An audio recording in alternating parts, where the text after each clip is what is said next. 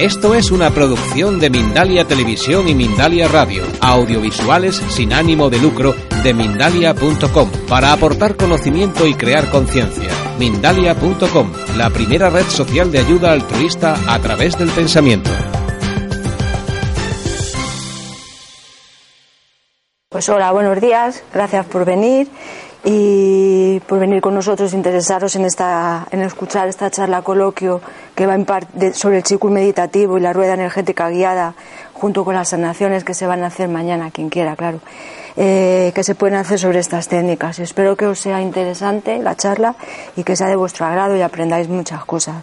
A continuación me gustaría hablaros un poco sobre la persona que va a impartir la charla, que se trata de José Luis Castañares Tejada. Eh, os voy a resumir un poco su currículum, que es muy, que es muy amplio. Es maestro de Kung Fu, segundo Dan negro en 1998 y campeón de Europa de forma con palo, maestro de Chikun, maestro de Reiki, es energista, trabaja con bioenergía, chico meditativo, tiene 31 años de experiencia en, en esto porque empezó a los 12 o 13 años.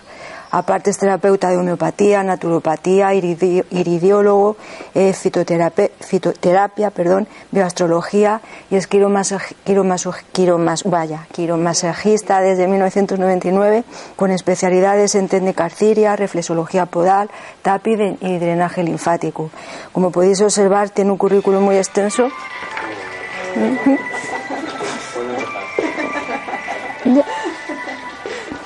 y lo sigue ampliando a través de los diversos cursos y talleres y especialidades que va realizando.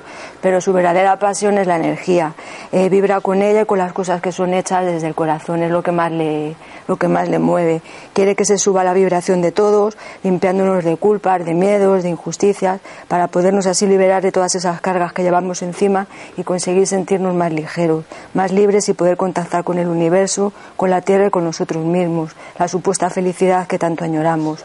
Dentro de nosotros ya está todo, solo tenemos que soltar las cosas y abrir nuestros canales energéticos dejando que nos entre la luz y la energía para poder ver ese ser de luz que llevamos todo dentro. Y si cambiamos nosotros, cambiará nuestro entorno. Perdón por leerlo, pero es que se me traba la lengua, me pongo muy nerviosa y, tal. Y para terminar, eh, solo esperar que os guste la charla, que apague los móviles aunque el moderador no lo ha hecho, eh, para que no haya interferencias y que la energía fluya mejor por la sala. Y si es posible, os animo a que vengáis a los talleres que se van a impartir esta tarde o a las sanaciones de mañana. Y así podéis comprobar y participar de todo lo que se va a contar. Y os voy a contar un poquito mi historia. Yo con 13 años, pues eh, lo típico, la, ahí estaba la moda de Bruce Lee, ¿no? Tenía un amigo mío que estaba muy enganchado a Bruce Lee y bueno, pues un coreano. Vimos un coreano en sí negrito, muy salado, muy majo. Y él decía que nos enseñaba kung fu. Pero para mí es más un taekwondo. Un taekwondo y tal. Era quinto dan negro, o eso decía al menos el hombre. Y bueno, nos enseñó kung fu. Y luego, por lo típico, tienes lesiones. Y claro, te daba eh, tanto un fuerte, bálsamo de tigre. Y te hacía el masajito. Eso sí, era, el tío era bueno con el masaje. Hacía un daño atroz, pero era bueno. Y, y, luego, ¿qué pasa? Una vez que lo haces tú, dices, oye, ya sabes cómo se hace, hazlo tú mismo. Joder, te quedas así como, joder, bueno, vale, te pones a hacerlo y claro, ahí comprendes muchas cosas. Porque te estás haciendo tu masaje, sabes hasta dónde te aguantas el dolor y todo, y entonces juegas contigo mismo, oye, te estás pasando, ¿no? O sea, es como si estarías con el masajista y diciendo, oye, te estás pasando. Y, y claro, aprendí masaje, tuve lesiones y tal. Y luego aprendí de un tal Andrés. Este Andrés aprendí de un chino. Fue muy interesante. Eh, Hungar Kuen se llama, o Hong Chuen en chino. Y eh, me enseñó un, un chikun diafragmático. Eh, es un chikun que está muy bien y que sobre todo trabaja el diafragma. Es muy curioso porque si haces esa respiración, digamos que podemos hacer tres respiraciones, ¿no? Una pulmonar, otra diafragma, que está, es como una bolsa que está por debajo, por dentro, y luego con, con el estómago, con lo que es la panza, ¿no? sacando y metiendo la panza. Y pues este es, es, es, un, es una respiración que no la solemos hacer, la del diafragma. Entonces, ¿qué pasa? Si se trabaja mucho el diafragma, se llega a poner esto súper duro, duro, duro. Y claro, misteriosamente eh, me acuerdo que cuando yo iba a competir o lo que sea, la gente cuando recibía que un golpe quedaba cao. A mí me daban un golpe y no me hacía nada. ¿Y eso por qué es? Y claro, eh, porque haces el chikung diafragmático, digo, a ver, a ver, pero yo aquí, y es cierto, yo me golpeo y no me pasa nada, ¿no? O sea, como eso está súper duro, ¿no? Cuando aquí, aquí enseguida una persona hace así, ¡ah! hay un golpe además que se hace así, que en teoría se está mortal. Bueno, y luego me enseñó la defensa personal, que eso, eso es una cosa que se me quedó, eso y, y luego con este también me enseñaba una defensa personal. Teníamos tanto nivel, llegaba a un punto que, eh, claro, aprender del mismo maestro. Y entonces el que lleva mucho tiempo y yo empezamos a intentarnos pegar el uno al otro y no podernos pegar. Eso es, eso es la caña. La gente dice, pero ¿cuántas horas habéis practicado para hacer eso así? Y yo, no, nosotros estamos poniendo en práctica lo que hemos hecho. Y claro, imagínate, cojo, le intento dar una patada y la bloquea, pum, y pega. Y, o sea, no nos podemos pegar. Al final, después de así cinco minutos, entrarnos la risa y, y dice, joder, esto es una pasada. Es como en el ajedrez quedar tablas, ¿sabes? Dices, joder, y quedas tablas. Y, y, aprendes algo, ¿no? Aprendes que eh, siempre te inculcan el querer ganar, ¿no? Y dices, a ver, pero el querer ganar, el otro pierde, ¿no? Entonces, si tú ganas siempre, no tiene sentido el juego, te aburres. Y yo quiero un contrincante de más nivel o algo. Siempre buscas querer nivel, si no, no tiene sentido. Si le ganas muy fácilmente, pierde gracia. Y encima ese tampoco quiere jugar contigo, porque, joder, me pega a mí, no, yo no disfruto. O sea, el, lo que no está en equilibrio eh, nos gusta. Siempre buscamos el equilibrio, si os dais cuenta. Entonces, claro, eh, el ajedrez, si siempre gana él, uno, pues el otro pierde. Entonces ya no me apetece jugar contigo. Pero cuando quedas tablas, quiero echar otra partida, quiero echar otra partida. O sea, ¿os dais cuenta que nos inculcan eso? En el fútbol, 20, 20 equipos. Y solo vale el primero, encima no hay oro, plata y cobre. No, no, no, no, no, no, no, no. Solo el primero, los otros son perdedores. Y ojo, ¿eh? solo gana uno y 19 pierden. Jolín, qué tristeza, ¿no? O sea, cuánta gente triste, ¿no? ¿Os dais cuenta? Bueno, eh, luego a Chan. A Chan, bueno, el nombre era Kan Chan. Ellos en China, eh, su, su, prima se llamaba Chu Fon, ¿no? Y el Chu, o sea, la primera sílaba, la primera sílaba, lo que hacen, eh, la primera palabra, la cambian por A. Entonces luego a Chan, ay, qué fácil pronunciar, me Kan Chan, porque es tela para pronunciar el Kan, ese que tiene más letras que ni sé. Y el Chufon, imaginar a Afon. Eso ya suena mucho más fácil, ¿no? Bueno, y él me enseñó el chikung meditativo. Entre él y eso, bueno, al final es una, una mezcla lo que hago. Al final, entre los dos, los dos me, han ayudado mucho, los dos chikunis esos que aprendí. Y luego aprendí también de un tal Sam Payne. Sam Payne bueno, a mí por lo menos lo que me dijo es que era el, el eh, ¿cómo es? Eh, ¿Sabéis este Jackie Chan, el famoso Jackie sí. Chan? Pues la mujer de Jackie Chan, este es hermano de Jackie Chan. O sea, hermano de la mujer de Jackie Chan. O, o eso me contó, ¿eh? Eso me contó. Yo, yo, oye, pues no sé.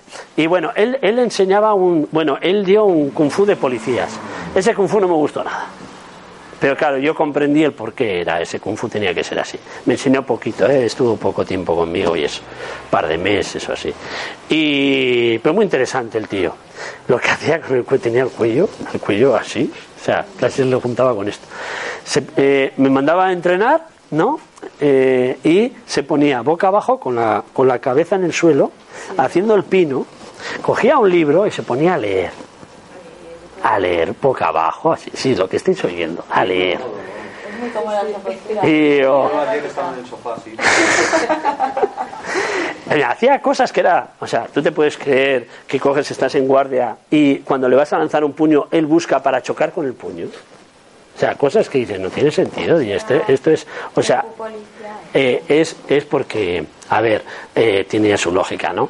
O sea, en China hay, hay, gente muy buena, hay gente muy buena haciendo kung fu. Entonces, ¿qué pasa? Ellos tienen que, no pueden estar en combate con ellos, porque si no, no acaban nunca. Entonces van a lesionar. Entonces es muy bruto. Entonces muy bruto. Y yo me quedé asustado, digo, guau, eso es pura, pura agresividad, ¿no? Pero bueno, comprendí eso. Bueno, aquí os explico este, este hombre que es para mí súper super interesante, el Bodhidharma famoso. Oye, una preguntita que me explique. Sí. ¿El chikun este es un señor o es un algo, tiene una traducción? Ah, no, Chikun quiere decir, chi es aire energético. Eh, en Reiki, por ejemplo, Reiki llama eh, energía universal. Si así lo entiendes, yo, yo le suelo llamar aire energético. Y Kun es trabajar. Es que fijaros, hay mucha confusión.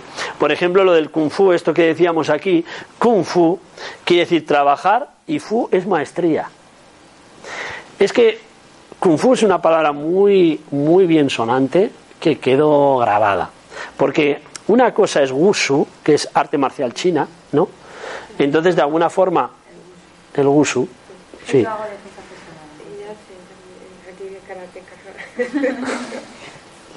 ¿Cómo se une lo que se tiene que.? Pues eh, Kung Fu, daros cuenta que cuando fue los americanos y tal, por lo típico, a ver allí, y dicen, les enseñaban, ese, ese hace Kung Fu, ¿no? Y lo que hace Kung Fu, o sea, Kung Fu quiere decir la, la destreza, la habilidad que tienes para hacer algo, la maestría. Imaginaros una persona soldando. Pues si uno no sabe soldar, pega chisporroteos, hace así y pega una soldadura, muy mal, ¿no? Eh, otro pues suelda más o menos bien y tal, pero el que hace con maestría y destreza, que tiene una habilidad, uh, no se nota el cordón todo totalmente igualado, el que cocina, el que todo, o sea, la maestría, la, la destreza. Es que mi madre hace unas croquetas, que se mucho, ¿no? Qué maestría tiene, ¿no? O sea, es la maestría, ¿sí? Entonces, el chikun, para eh, que lo comprendas, eh, kun es eh, el trabajar con el aire energético. Porque la gente habla de la energía cósmica, entonces habla de. yo lo visualizo así, ¿no? Es como un dial de estos antiguos. Aquí tenemos un dial, ¿no? Y vas con la ruletilla y dices, bueno, voy a coger la 89 y medio, voy a coger los 40 principales, tal. Y entonces tú coges la, la emisora que más te da el oído al final, la que te gusta la vibración. Entonces, yo por ejemplo trabajo con unas, con dos emisoras sobre todo, ¿no? Y son dos emisoras que van, eh, tengo la facilidad, se supone, de contactar con seres de luz, de alguna forma, que también tenemos un ser de luz dentro. Tenemos un ser de luz dentro y hay unos seres de luz que están en, el, en esa otra dimensión. Entonces, de alguna forma, sintonizas hay gente que está más eh, intentando sintonizar con extraterrestres, cada uno va con... Y otros están, a mí me hace gracia porque cuando recibo cosas, eh, para ellos eh, mucha gente está como, como mendigos, ¿no? O sea, tú, por ejemplo, estás como un mendigo en la calle y estás pidiendo dame algo, dame algo, dame... y recibes algo y vas parcheando, vas parcheando. Pero eso no te ayuda en la espiritualidad. Entonces esos seres de luz no entienden, porque no entienden, por ejemplo, eh, que nosotros nos creamos eh, inferiores o con, necesidad de algo, si lo tenemos todo. Tenemos todo. Somos multidimensionales, eso que ahora estamos en la tercera, luego la cuarta, luego la quinta. No es que me esté riendo de eso, ¿eh? O sea, eso es todo cierto, está todo muy bien. Pero no te has dado cuenta que te estás encasillando. Y ahora estoy en cuarto. ¿Y qué pasa? Si estoy en cuarto de GB no puedo estudiar sexto, no puedo ver algo de los de sexto, de los de segundo de fútbol tal. Estás en cuarto y ¿qué pasa? Solo cuarto hay así, ¡cuá! No te encasilles. Tú puedes visualizar a tu hermano que está estudiando segundo de BUB. Oye, ¿cómo va eso? Y tal. Ay, te explica algo. Ah, me gusta eso. ¿Qué pasa? Que no puedes experimentar eso. No te digo que eh, no, no puedes irte a segundo de BUB si no has hecho todos esos caminos. Pero al final eh, somos, tenemos todos los rangos. Y los límites solo los ponemos nosotros. Y claro, ellos se quedan asustados, están desde la necesidad, dame algo, dame algo, dame algo. Y de vez en cuando pues te dan, pum, pues te dan les, damos pena y te dan algo, así. Como nosotros somos mendigos, igual, es lo mismo. No sé si podéis, bueno.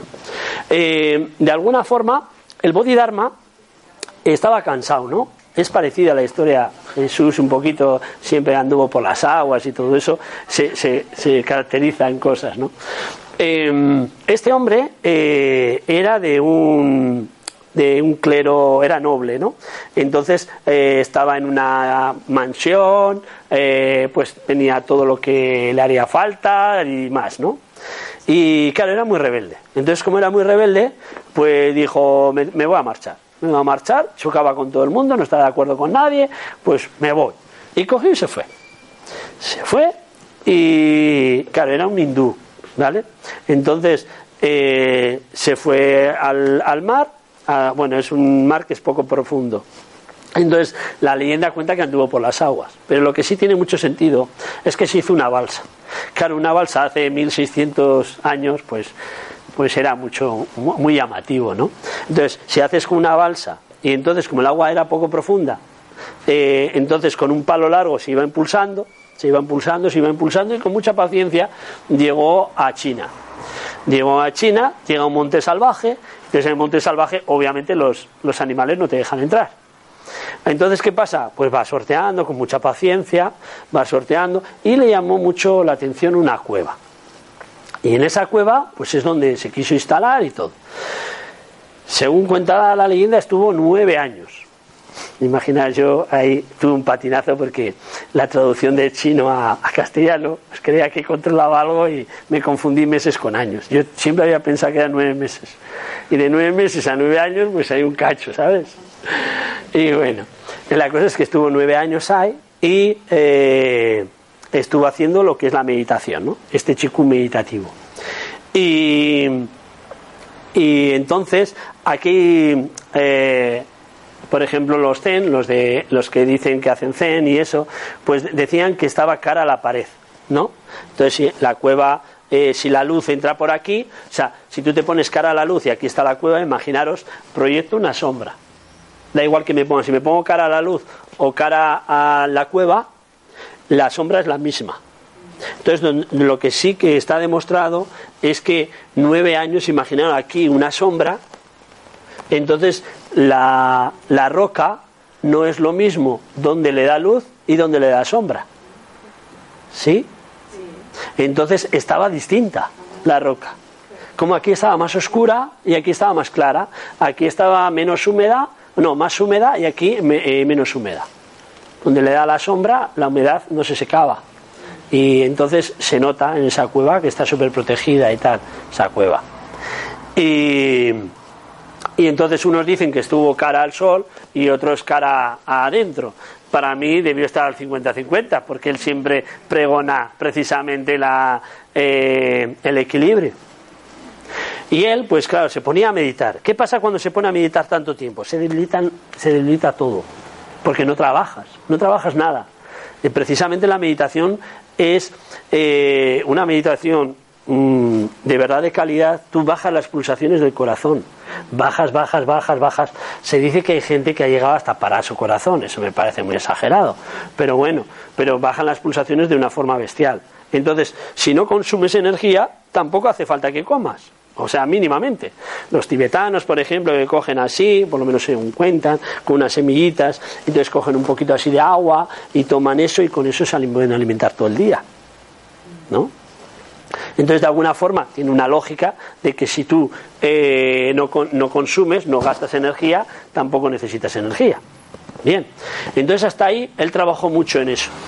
Pero ¿qué pasa? Se debilitaba, se debilitaba y al final, pues claro, se levantaba como buenamente podía y ¿qué tenía delante? Los animales. Y aprendió de la lucha de los animales. Y de la lucha de los animales sacó muchas cosas en concreto, muy interesantes. Pues como ellos hacían muchos elementos de fuerza, como las posiciones, como todo, y el equilibrio de las posiciones, ¿no? O sea, todo, eh, esas posiciones, cómo te fortalecían, te dan como seguridad en ti mismo y eh, te daba equilibrio exterior, equilibrio interior. Y entonces, luego, claro, se cansaba, podía estar más tiempo en la posición esta. Y entonces, pues se daba cuenta, pa, pa, pa, pa, dice, jolín, pues qué equilibrio, qué. Y esa fortaleza, todo, todo era mágico, todo era muy bueno. Entonces terminó de hacer eso. Ah, bueno, en el chikun lo que ocurre, una meditación profunda, es que eh, llega a un punto que te tiendes a dormir. Bajas tanto las pulsaciones, tal, tal, que llega un momento que sin darte cuenta, ¡pac! ya te has dormido. Entonces se cabreaba un montón. Entonces cogió y se arrancó los párpados. Hizo así, ¡pa! Se arrancó los párpados. Y la leyenda cuenta que de esos párpados salieron hojas. Salieron hojas. Y es lo que llamamos las plantas de té. De ahí fueron originales las plantas de té. La leyenda es, es leyenda, ¿vale? Es leyenda. Y, y bueno, la cosa es que terminó, ya ha acabado mi instrucción.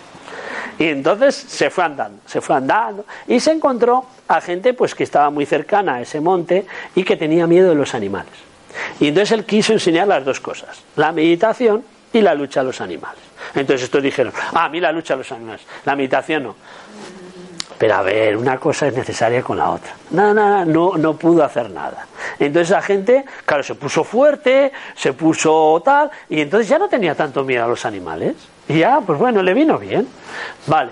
Luego fue donde unos monjes. Va donde unos monjes y les quiso enseñar el, la lucha a los animales y la meditación. Ah, a mí la meditación, la lucha a los animales es agresivo, eso yo no quiero, eso. Digo, pero que no, que una cosa es necesaria, si no te vas a debilitar, si no está. Ni puñetero caso. Y ojo, va, va el hombre ahí andando y hasta que ya se encuentra eh, unos monjes que por lo menos le escucharon. Le escucharon porque sí es cierto que hay una debilidad muscular y tal cuando se está mucho tiempo. Y entonces le escucharon. Y entonces algo hacían, algo hacían de la lucha de los animales, por lo menos un mínimo. Y entonces eh, eso es lo que luego se llamó monjes guerreros. Y luego fueron creados los montes Shaolin y todo eso. Y allí se hacían cosas muy, muy especiales. Porque una persona cuando, cuando empieza a ser pura energía, a trabajar mucho, mucho con la energía, cada vez está más ligera, más ligera. Muchas veces la gente que medita y tal se, se siente en momentos que no se siente, no te sientes. O sea, estás tan ligero que dices, es que no siento mi cuerpo. Es súper curioso.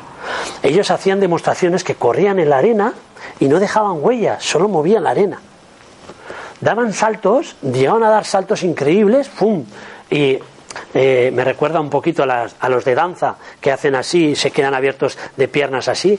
Hay gente que tiene, que parece que se queda ahí un instante y es súper bonito, por lo menos para mí. Es súper bonito esa facilidad que, y ese instante que se quedan ahí arriba, ¿no? Que la gente que lo hace con, con esa ligereza, es precioso verlo. Porque hay gente que se nota que lo hace forzado. Entonces está, pum, pum. No, lo hace por fuerza física. Pero no, si no lo haces por fuerza física, si lo haces porque estás liberado de cargas emocionales que te hacen pesado. Entonces te vas liberando de esas cargas emocionales y vas sintiendo, vas sintiendo. O sea, ahí es una pasada. Pero todo eso, por eso han sido quemados en muchas ocasiones, todos los libros, todo eso, todas las enseñanzas, todas esas han sido pues quemados, los montes Saulín han sido quemados en varias ocasiones.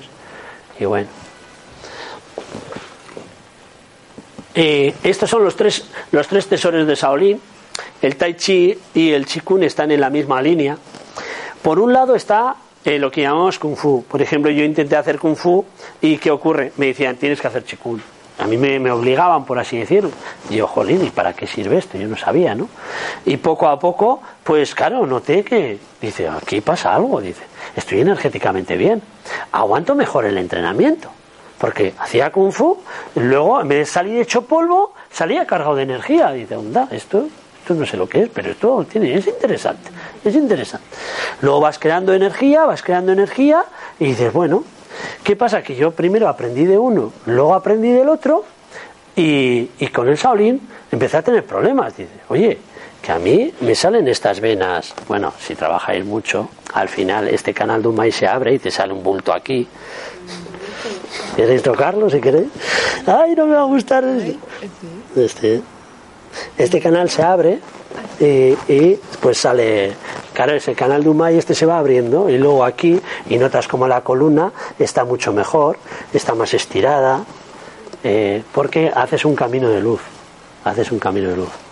Y bueno, la cosa es que, claro, llega un punto que primero se trabaja el canal de Umay y Remay, que es lo que vamos a dar hoy, y luego de ese canal, de este canal, es canal de Umay que hace todo esto y canal Remay que vuelve por aquí, ¿no?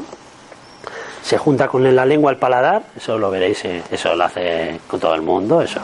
Y esta posición aquí es típica, en mudra, muy auténtico, y está cogido el bodhidharma. ¿eh? Y, y cuando vas haciendo primero eso, y luego de cada vértebra, no sé si habéis oído, cada vértebra salen dos nervios y van irrigando toda la zona de cada vértebra. Entonces, desde ese canal, luego vas abriendo y va nutriendo todo tu cuerpo. Y no solo tenemos siete chakras, tenemos muchísimos más, tantos como días tiene el año. Son todo estufitas, ruedas energéticas que tiene por todo el cuerpo, hacen como espirales y entonces va distribuyendo la sangre, va distribuyendo todo. Todo tiene el, el mismo, es como un caracol, como una caracola. Súper curioso. Y cómo va nutriendo todo el cuerpo y le vas llenando de luz. Pero ¿qué pasa? Luego hay que saber utilizarla.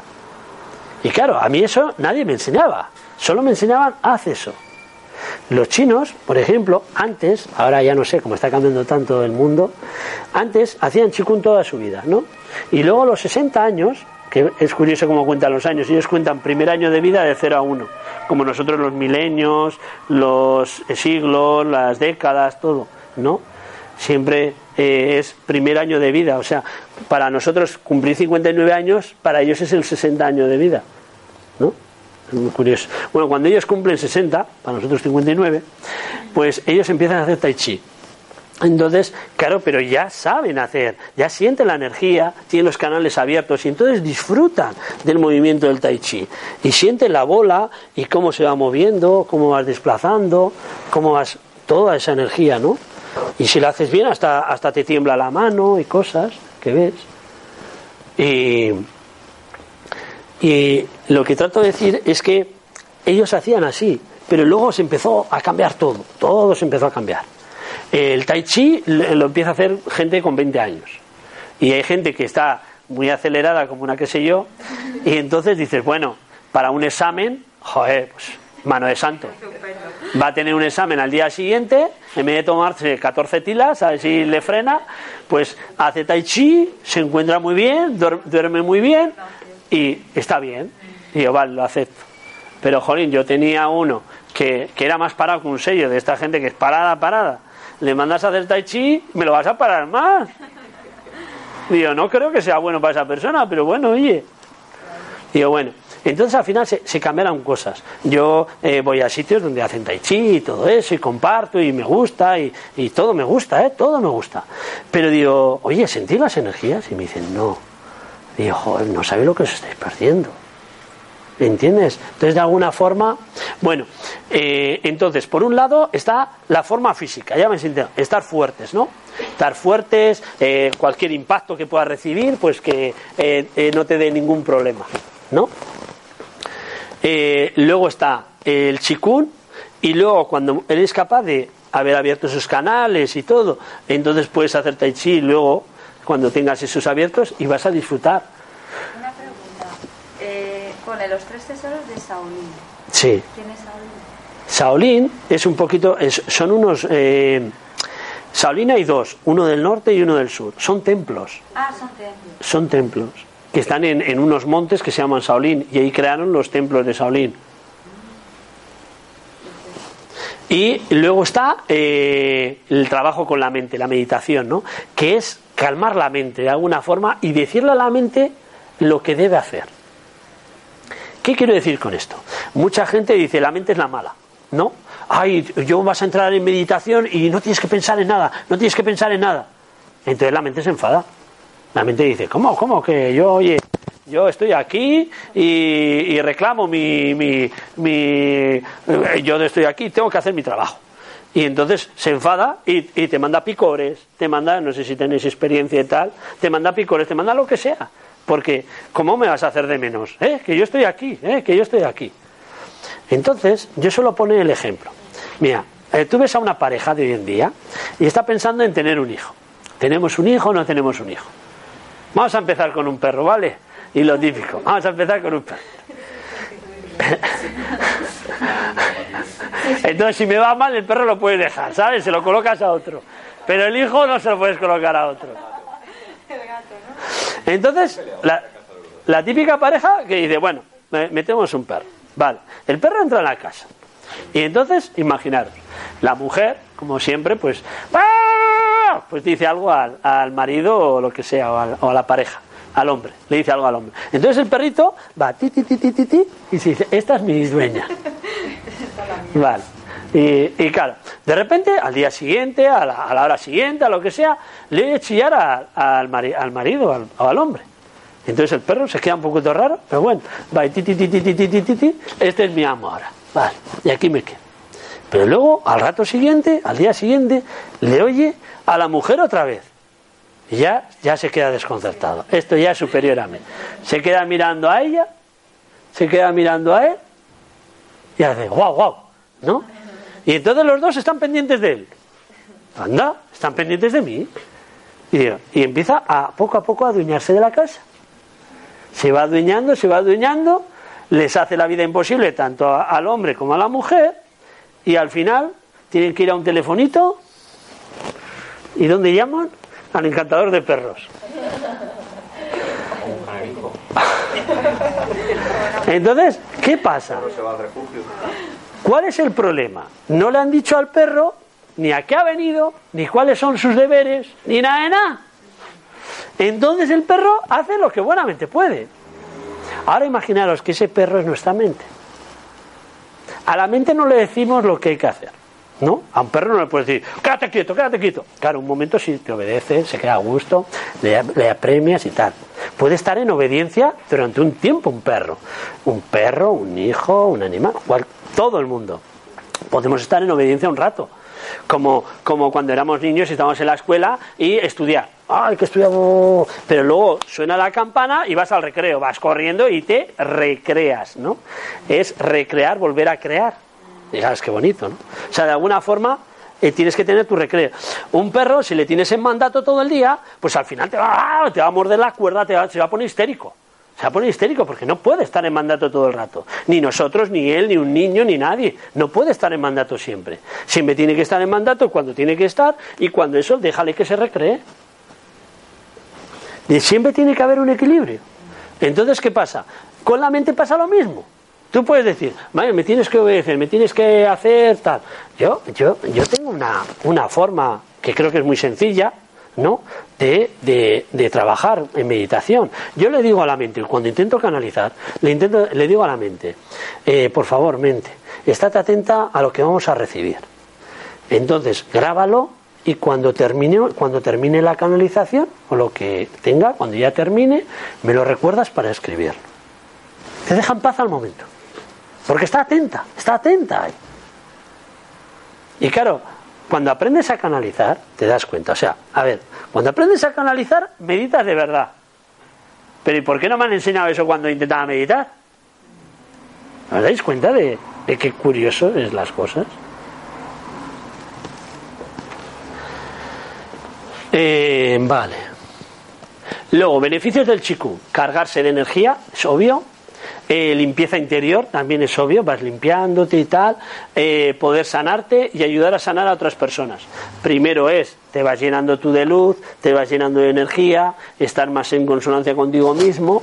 Y entonces, una vez que estás bien, puedes, si puedes mover energía, puedes dar energía a otra persona. ¿Sí? Porque tus canales se van abriendo y, y vas siendo cada vez más canal. Y paz interior. Obviamente eh, vas bajando tus pulsaciones, tienes una meditación cada vez más tranquila. Objetivo del chikun. Luego ya cuando ya tienes todo abierto, pues poder hacer el tai chi, lo que hemos hablado antes. Luego activar el triple calentador para no enfermar.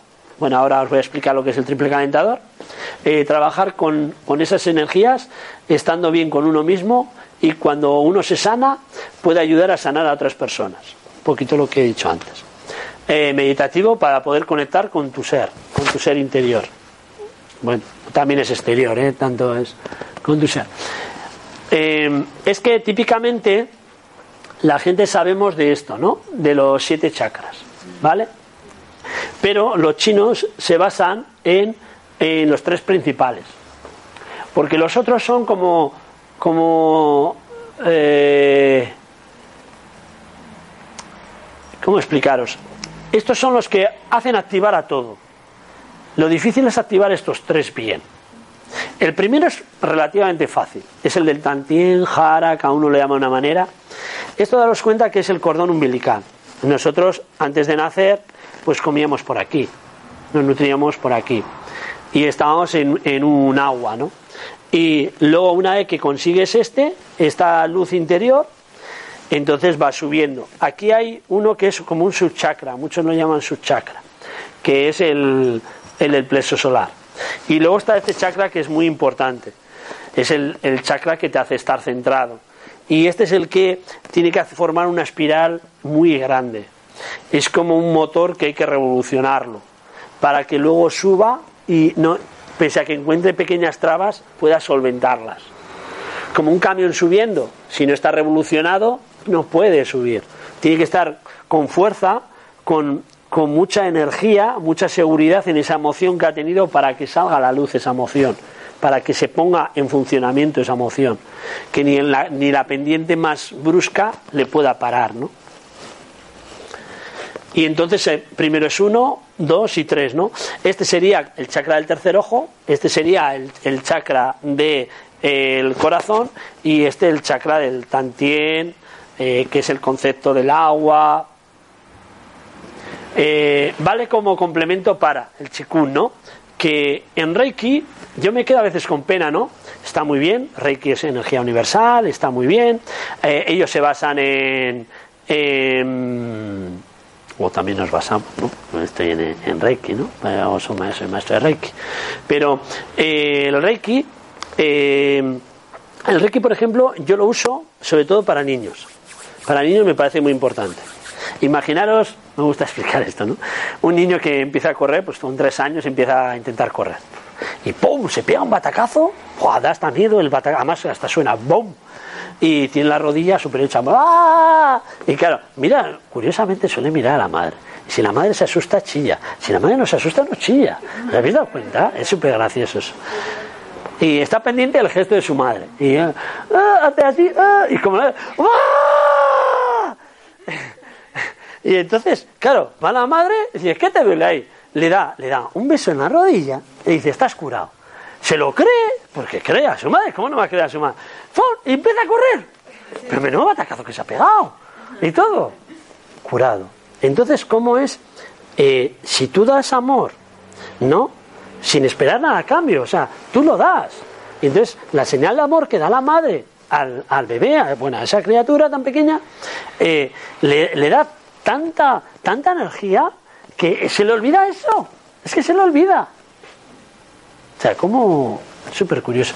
Pues en Reiki, por ejemplo, yo he hecho pruebas y tal a niños, eh, sienten la energía y le doy sin tocar, ¿no?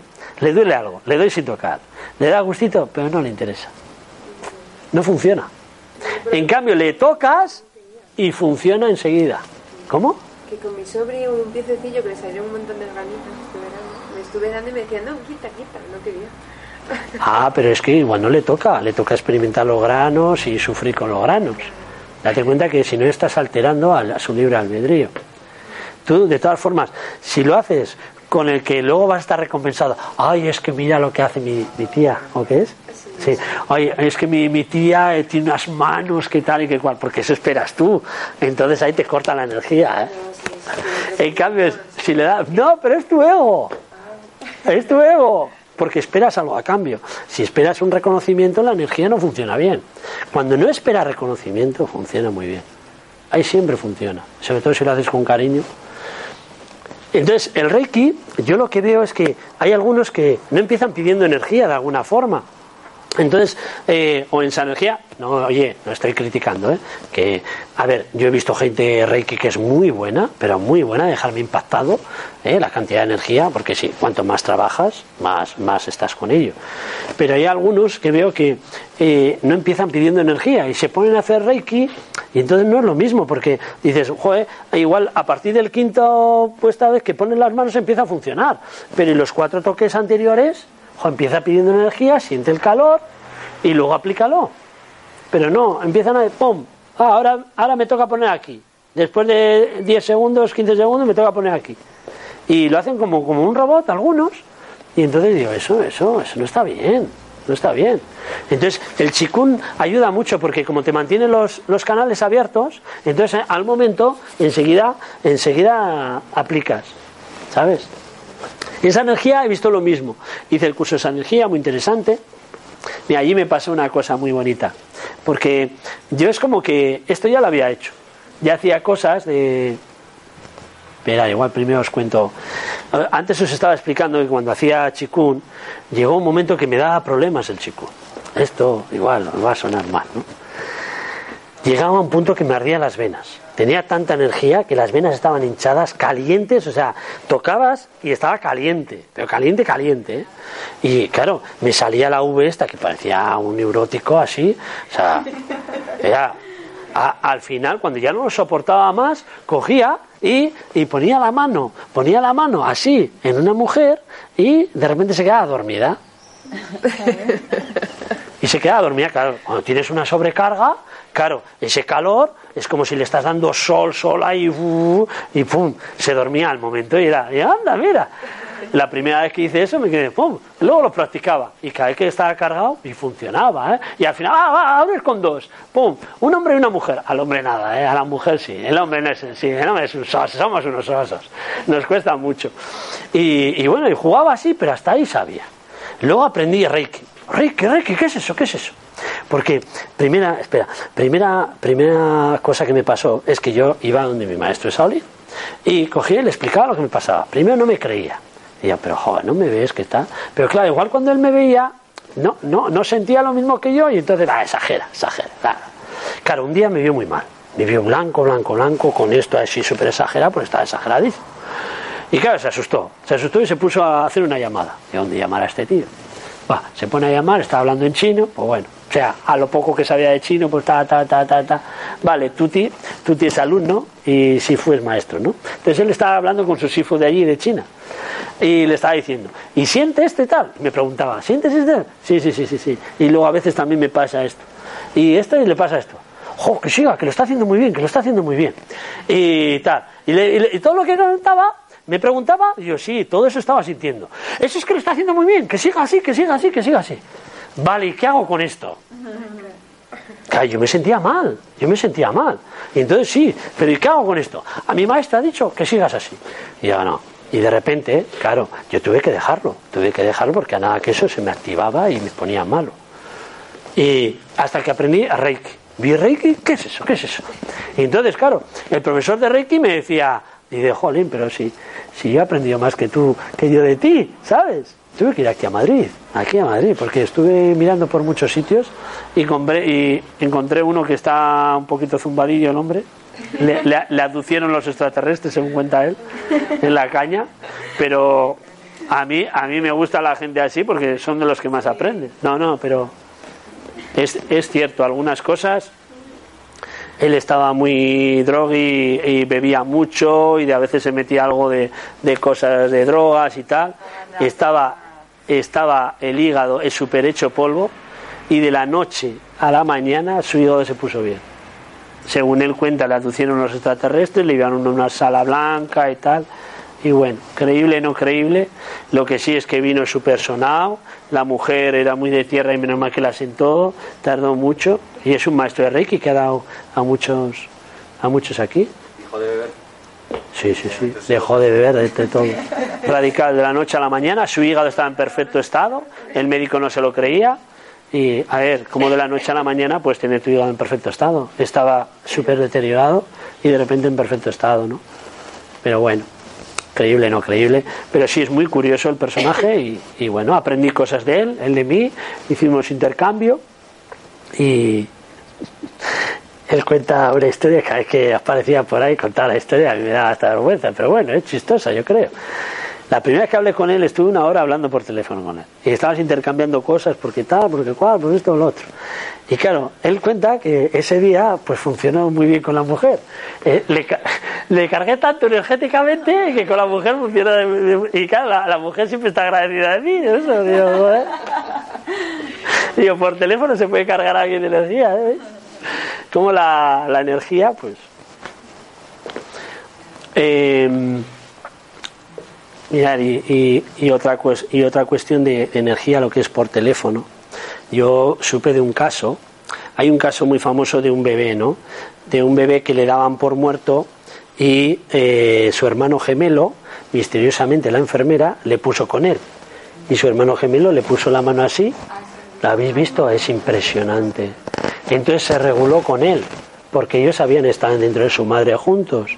Entonces, entre que él había venido con unas carencias y todo, y el otro venía sobrado, lo, que uno carece, el otro le sobra. Es muy curioso. Entonces le dio a la enfermera por ponerlos juntos. ¿Y él qué hizo? Fíjate, nadie le ha enseñado. Así. O sea, como un abrazo. Es impresionante, eso ha corrido, eso ha sido súper bonito. Le reguló a su hermanito y ya está. Pues mira, yo tengo un caso de, eh, de una persona que está al otro lado, eh, argentino, ¿no? Y cómo él estaba súper enfermo y hacía un montón de tiempo que no sabía nada de su hermano. Y no es, no es gemelo, ¿eh? es un hermano. Un hermano que había tenido demasiada amistad, demasiada, y cada vez que tenía un problema, pues siempre se desahogaban juntos y todo. Entonces, ¿qué pasa? Llevaba mucho tiempo estando malo y nunca sabía nada. Y claro, ya le, habían puesto ya eh, en un estado demasiado grave. De repente, coge el hermano, se entera de su gravedad y le llama. En cuanto le llama, nada más está hablando con él, está mejorando de una forma bestial. Pero bestial. Fue mejorando, mejorando, mejorando hasta que terminó su mejoría y salió del hospital. O sea, impresionante. Como lo que tú deseas, ¿no? De alguna forma se cumple y todo tu organismo se empieza, todas tus células se empiezan a recomponer. Impresionantes son esas cosas. Y ni siquiera le ves, ni siquiera solo con la voz. O sea, tú, eh, eh, notas como que la voz esa se cala con el masaje y con el, con el, lo que hemos hablado de, de, del abrazo, ¿no? Cómo de alguna forma puedes entrar en la otra persona. Al final la vibración, como parece que cuando quita las manos, ahí esas manos ya me pertenecían, ¿no? De alguna forma hay una vibración que cuando entra y cala, eh, cambia algo en ti, cambia. Bueno, las meditaciones, eh, hay unas meditaciones zen, o que no sirva de crítica, yo no critico a nadie, eh, y yo he hecho zen y a mí me gusta el zen. Pero, pero ¿qué pasa? Para mí las meditaciones zen es como un cuarto nivel de chikun. Entonces, a ver, está bien, está mal, no soy quien para juzgar. Pero, jolín, eh, si haces primero, si haces segundo, si haces tercero, luego el cuarto lo haces bien. Pero si tú intentas hacer cuarto de GB sin haber hecho primero, segundo y tercero, pues yo creo que no vas a disfrutar. Y vas a estar siempre queriendo lograr algo. A ver, eh, está bien la meditación, está bien, porque te relajas, estás contigo mismo y tal. Pero es muy duro, es muy duro hacer eso. Y bueno, pues yo me he quedado ahí. El chikun vendría muy bien como complemento de eso, este chikun. Vale. Y luego está el tai chi, como iniciación para sentir las energías, ¿no? La iniciación, lo que hemos hablado. Eh, esto es la energía toroidal, luego la haremos. ¿eh? Esto es un poquito, no, nos dicen que la Tierra es redonda, o, o, bueno, está un poquito achatada por los polos, pero según eh, se, se, dice, la Tierra es como una manzana. Si os fijáis, es así, ¿no? Entonces, eh, ahí se dice que está el Triángulo de las Bermudas y tal, y no nos dejan fotografiar y todo eso. Eh, también se dice que pasan aviones por ahí, algunos se pierden, o sea, por esa absorción supuestamente que hay ahí, ¿no? Y es muy curioso como hay, pues puede haber gente intraterrena que se dice que hay, eh, no sé si habéis oído, tanto extraterrestres, también hay intraterrenos. Entonces hay muchos huecos en la Tierra eh, dentro y eh, vive, viven otros seres. Bueno, pero a lo que voy, la energía toroidal es, es como así, ¿no? Va hasta, hasta la mitad por un lado y aquí también va así, se va como juntando y luego se abre, ¿no? O sea, sube y baja, ¿no?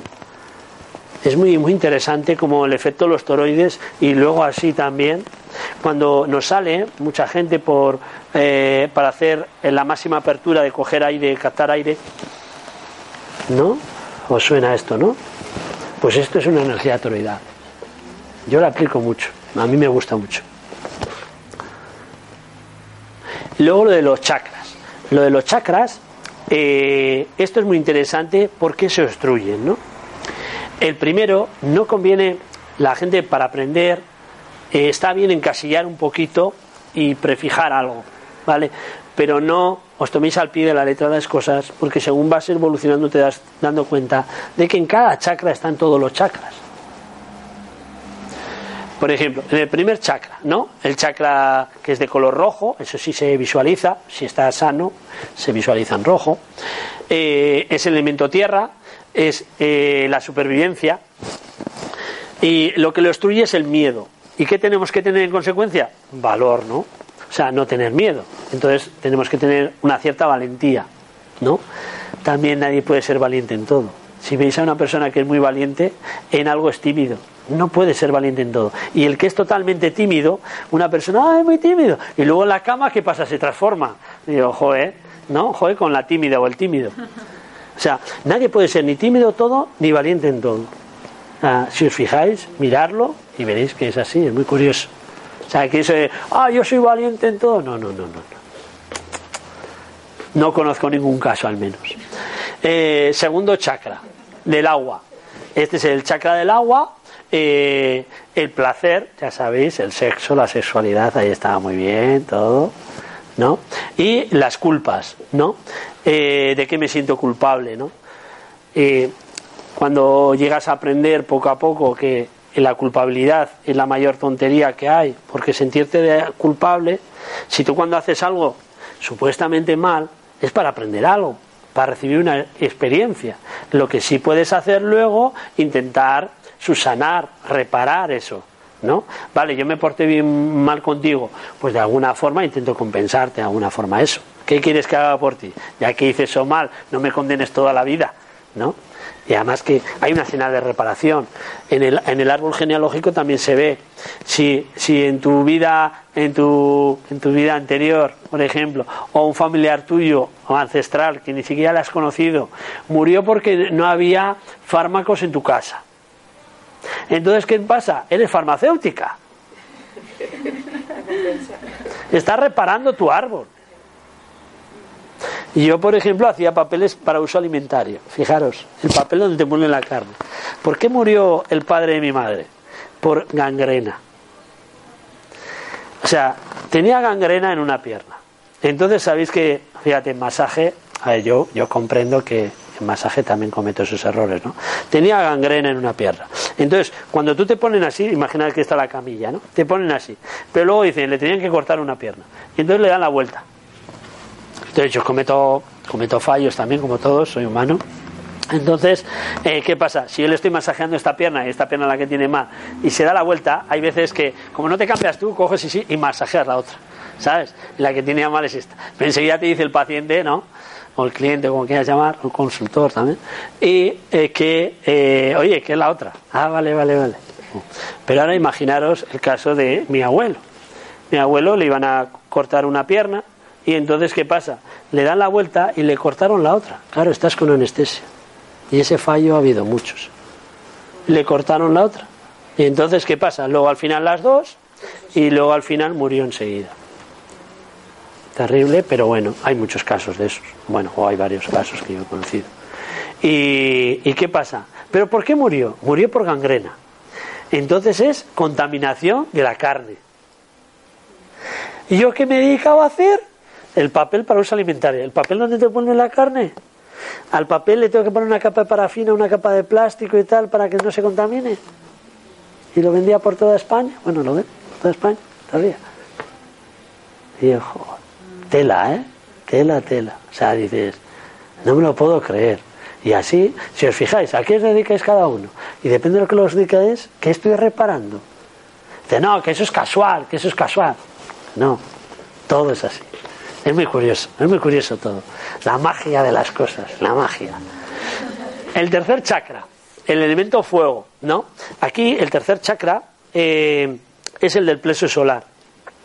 Yo para mí, eh, esto es una cosa que está bien, ¿no? Pero bueno, no os enseño sino mi esquema. Esto es un poquito, esto no es mío, esto es algo que estoy bastante de acuerdo. No sé si he retocado alguna pequeña cosa, pero esto es un poquito las bases de, mucha gente que lo va poniendo y, donde coincidimos mucha gente, ¿no? Que está bien.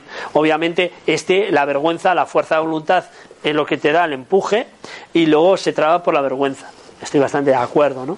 En el chakra del corazón es el aire, están los pulmones, obviamente. Entonces, el aire, el amor, cuando estás enamorado, cuando estás bien, es, fluye muy bien. Pero claro, el estar enamorado eh, no estás siendo tú, por así decirlo. Ahí estás dejando la mente a un lado, entonces no te estás en sincronía con la mente. Tú estás viviendo en una ilusión, en una ilusión que luego, cuando se desvanece, agárrate. Pero mientras tanto, estás, estás en ese estado muy bien, estás en plenitud en tu corazón. Te dejas llevar porque todo es mágico, todo es bonito. Pero el problema es que vives en una ilusión. Y luego, eh, ¿qué pasa? Luego está la, el, sonido, el chakra del sonido, obviamente, donde vibramos con nuestra voz. Aquí están las, las cuerdas vocales. Y eh, como con la verdad, lo que llamamos verdad y mentira, ¿no? Como trastoca esa zona, ¿no? De alguna forma eh, la anula o, o impide el fluir de la energía del corazón para arriba. Luego está eh, el, el chakra este de la luz que decimos y de discernimiento es el cuando empiezas a tener problemas de que está bien, que está mal, que está bien, que está mal, porque luego te das cuenta que no existe ni bien ni mal, ni correcto ni incorrecto. No sé si habréis notado ya eso. Cuando estáis en un camino al despertar, eh, yo de hecho tengo problemas porque yo a la gente le digo, dime una cosa que esté mal. Venga, decirme una cosa que esté mal. Insultar. Jo, yo te podría decir, uno más fuerte, matar, matar a alguien, ¿no? Eso es terrible. No, no, vamos a extrapolar mucho más fuerte que un simple insulto. Matar a alguien. Vale, tú matas a alguien y lo que estás haciendo es quitándole la vida. ¿Quién eres tú para quitar la vida a un ser humano? Eso está claro que es atroz. Pero claro, y ahora te pongo un ejemplo de una persona que ha violado a siete niñas y, es así, y no, no- no le han pillado todavía. Tú sabes que la ha violado encima. Aparece en un vídeo de YouTube que es como ha violado a una de ellas y todo. Le ves clarísimamente y todo. Entonces coges a, a uno de los padres y la ha matado. Y tú dices, ¿ha hecho bien o ha hecho mal? O sea, como el concepto de bien y mal, si tú eh, algo atroz con algo atroz, le dices, se pueden equilibrar. O sea, fijaros, algo atroz con algo atroz se puede equilibrar. Muy curioso. O sea, ¿cómo buscas el equilibrio? Pues, a ver, yo no estoy diciendo que esté bien matar a ese, porque ese obviamente tiene, tiene unos problemas y habría que eh, decirle por qué estás haciendo esto y tal. Pero él siente eso y de alguna forma, misteriosamente, no va a cualquier niña, va a unas niñas determinadas. O sea, es todo muy súper curioso, ¿no? Todo súper curioso. El séptimo chakra, el, pensamiento, pura energía cósmica, lazos mundanos y el amor. ¿Esto qué quiere decir de lazos humanos? Eh, mundanos. De alguna forma, cuando tú estás enamorado, claro, estás bien. O sea, tú energéticamente estás súper potente. No hay quien te pare, pero porque estás viviendo desde una ilusión y sobre todo tienes un problema, señal de posesión. Estás necesitado por una persona y tienes señal de posesión de una persona. Dos graves problemas. No sé si podéis verlos. Claro, esta persona, jo, es que es el, el hombre que siempre soñé. El hombre que siempre soñé. Y es mío, es mío, es mío. Entonces, ¿a qué os recuerda? El niño lo primero que hace, el primer regalo, le dan y dice, aprende que este es mi regalo, es mío. Ya empieza a tener su primera señal de posesión. Y ya, porque claro, tú no te apetece el juguete, tú tienes este juguete que es un coche ahí eléctrico que no sé qué, y lo dejas ahí porque ya te has aburrido. Entonces ya te has aburrido de él. Pero claro, como lo coja tu hermano y disfrute con él,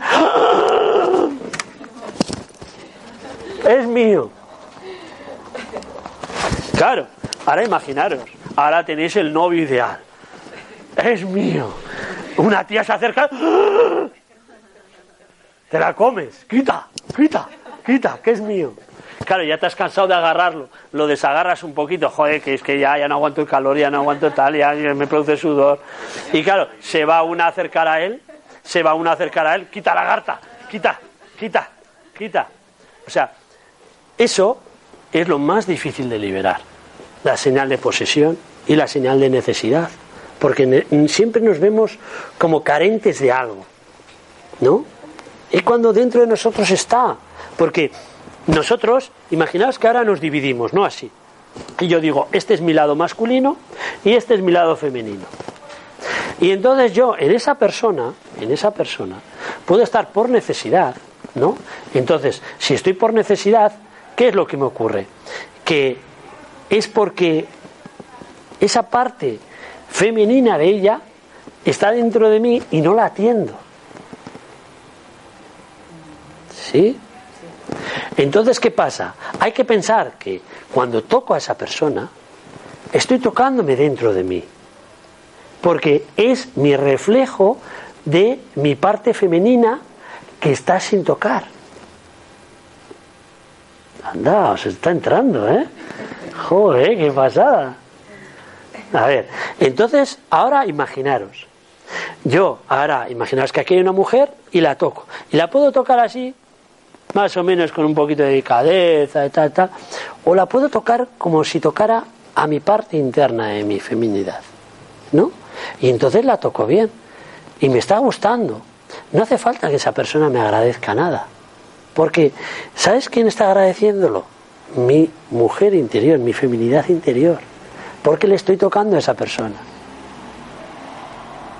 ¿Sí? ¿Podéis entenderlo? O sea, de alguna forma, esas carencias, esas carencias que están en esa persona, que nos obligan a estar con ella siempre, siempre, siempre, y la quieres escuchar, y la quieres no sé qué, y es tu ídola, y es, es de alguna forma, tenéis que aprender de eso.